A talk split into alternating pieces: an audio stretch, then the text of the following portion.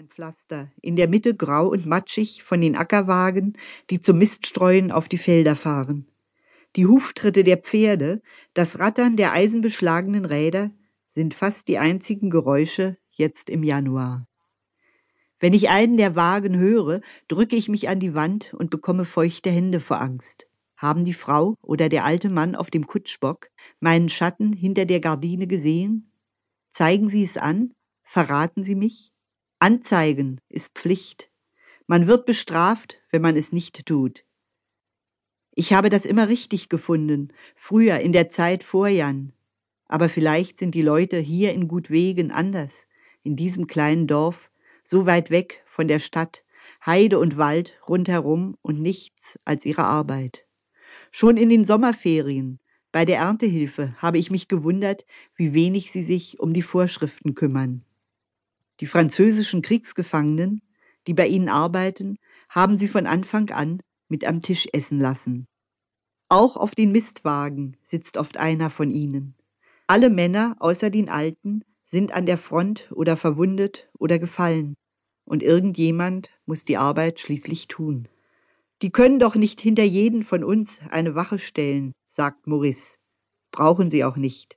Wir laufen nicht weg, jetzt nicht mehr, wo der Krieg zu Ende geht.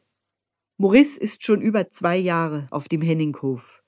Er wohnt in der Kammer über dem Stall, weil Kriegsgefangene und Deutsche nicht unter einem Dach schlafen dürfen. Aber sonst bewegt er sich im Haus wie einer, der dazugehört.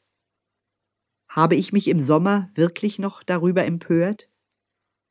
Ich denke an den Tag, als wir den Hafer mähten, der nach dem Unwetter am Boden lag und sich von den Messern der Maschine nicht greifen ließ. Moritz geht mit schwingender Sense über das Feld Gertrud und ich folgen ihm und binden die Garben, von morgens bis mittags, immer im gleichen Takt. Dann sitzen wir unter der Linde. Die Bäuerin hat uns Brote und Kaffee mitgegeben. Wir sind müde und verschwitzt, und es ist nur ein einziger Becher da. Maurice trinkt, Gertrud trinkt. Sie reicht mir den Becher, ich schüttle den Kopf. Hast du keinen Durst? fragt Gertrud. Ich schüttle wieder den Kopf. Ach so, sagt sie. Konnte deine Mutter nicht zwei Becher einpacken? frage ich. Die hat anderes im Kopf, sagt Gertrud. Und ich bin still. Du kannst es ja melden, sagt Gertrud. Sie sieht mich an mit ihrem abweisenden Blick, trinkt noch einmal, gibt mir den Becher, und ich trinke auch. Damals waren schon drei von ihren Brüdern gefallen, und die Bäuerin sah starr und dunkel aus, wie eine der geschnitzten Figuren in unserem Dom. Nur wegen der Bäuerin habe ich den Becher genommen. Doch mit Maurice sprach ich höchstens, wenn es unbedingt nötig war, und bei Tisch habe ich getan, als ob er nicht da wäre. Wann ist das gewesen? Vor sechs Monaten erst?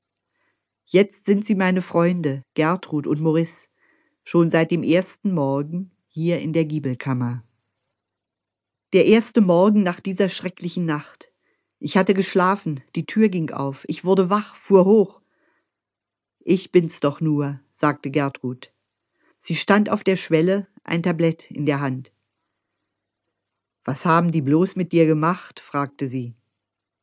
Sie trug das Tablett zum Tisch, goss mir Malzkaffee ein, strich Schmalz auf eine Brotscheibe. Iss man, sagte sie, das hilft.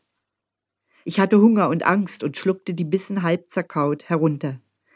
Gertrud stand an der anderen Seite des Tisches und sah mir zu, mit anderen Augen als früher, beinahe so, wie sie die Kälber ansieht, wenn sie ihnen Milch bringt. Mutter hat mir alles erzählt, sagte sie. Hier oben bist du sicher. Später kam Maurice und brachte Holz. Der Ofen war jahrelang nicht benutzt worden. Maurice reinigte ihn, nahm das Rohr ab klopfte den festgebackenen Russ aus dem Knie, setzte es wieder ein. Erst als das Feuer brannte, drehte er sich zu mir um. Jetzt wird es warm, ma petit, sagte er. Ma petit, so nennt er mich seit diesem Morgen. Du brauchst keine Angst zu haben. Die Zeit vergeht, lange dauert der Krieg nicht mehr. Er sah auf meinen geschorenen Kopf. Die wachsen auch wieder nach.